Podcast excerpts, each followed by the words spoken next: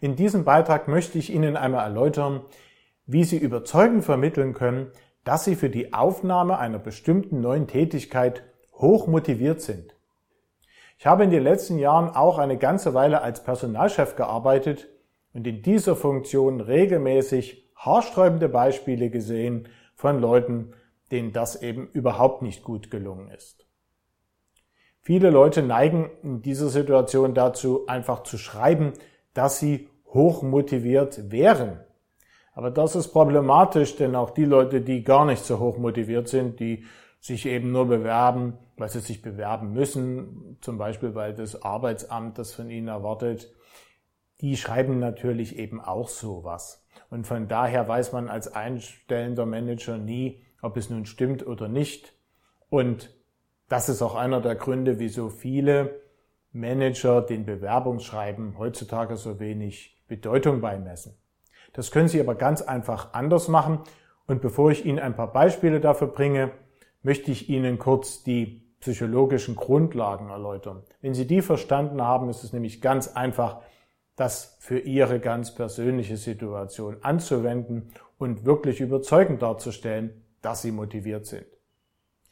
Wenn es um die Erläuterung Ihrer persönlichen Motivation geht, dann geht es einmal nicht darum zu erklären, dass sich Ihre Arbeit bzw. die Ergebnisse Ihrer Arbeit für das einstellende Unternehmen später lohnen werden. Das ist natürlich auch wichtig, aber im Zusammenhang mit Ihrer Motivation spielt das erstmal keine Rolle.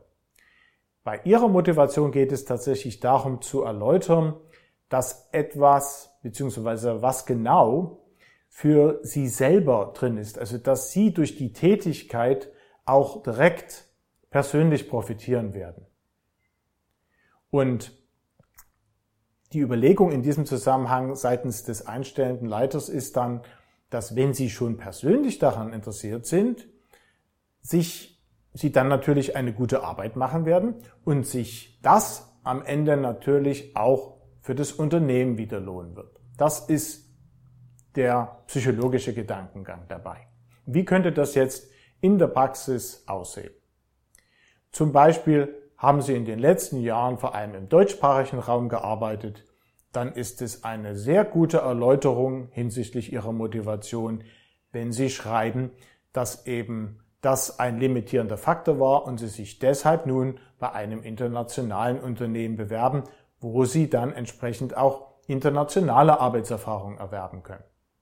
Oder sie hatten bis jetzt zwar mit Menschen zu tun, aber immer nur telefonisch und das hat ihnen nicht ausgereicht, so dass sie sich jetzt auf eine Position bewerben, wo sie dann eben direkt mit Menschen zu tun haben werden. Ist auch sofort verständlich. Oder sie waren als Administrator tätig für kleine technische Systeme in einem kleineren Unternehmen.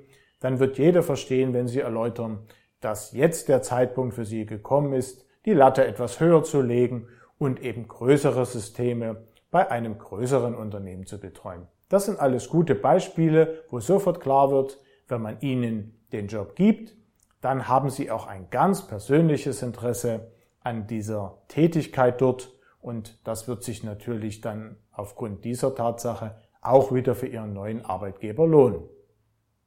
Ja, in diesem Zusammenhang ist es deshalb auch keine gute Idee, nur darüber zu reden, dass man also da in dem neuen Job ja auch ordentlich bezahlt werden wird. Denn das ist keine sehr konkrete Motivation, die also mit dem konkreten Job zu tun hat, sondern das wäre ja bei allen anderen Unternehmen, wo man sich bewirbt, beziehungsweise anderen Positionen auch nicht anders. Und von daher ist das zwar ein Bestandteil ihrer persönlichen Motivation, schon richtig, aber es hat eben nichts mit der konkreten Position zu tun und ist von daher eben kein gutes Argument in diesem Zusammenhang.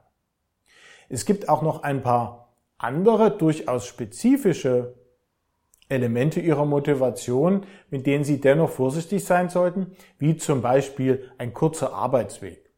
Das ist natürlich für Sie persönlich schon ein großer Vorteil, aber es hat natürlich nichts mit den inhaltlichen Elementen der neuen Tätigkeit zu tun und ist von daher längst nicht so überzeugend, wie wenn Sie eben einen inhaltlichen Grund angeben können, wie ich in den drei Beispielen eben schon angedeutet habe. Darauf sollten Sie sich also schwerpunktmäßig konzentrieren. Wenn Sie einmal sehen möchten, wie das ganz konkret bei einem Bewerbungsschreiben aussehen kann, dann finden Sie dafür ein Beispiel auf meiner Website in meinem kostenlosen Online-Ratgeber Wege zum perfekten Job und den Link zu der entsprechenden Seite finden Sie in der Beschreibung unter diesem Video. Und in diesem Zusammenhang denken Sie vielleicht auch daran, diesen Kanal zu abonnieren und sich für meinen E-Mail-Service anzumelden, denn das ist die beste Variante, um auch neue Beiträge in der Zukunft nicht zu verpassen.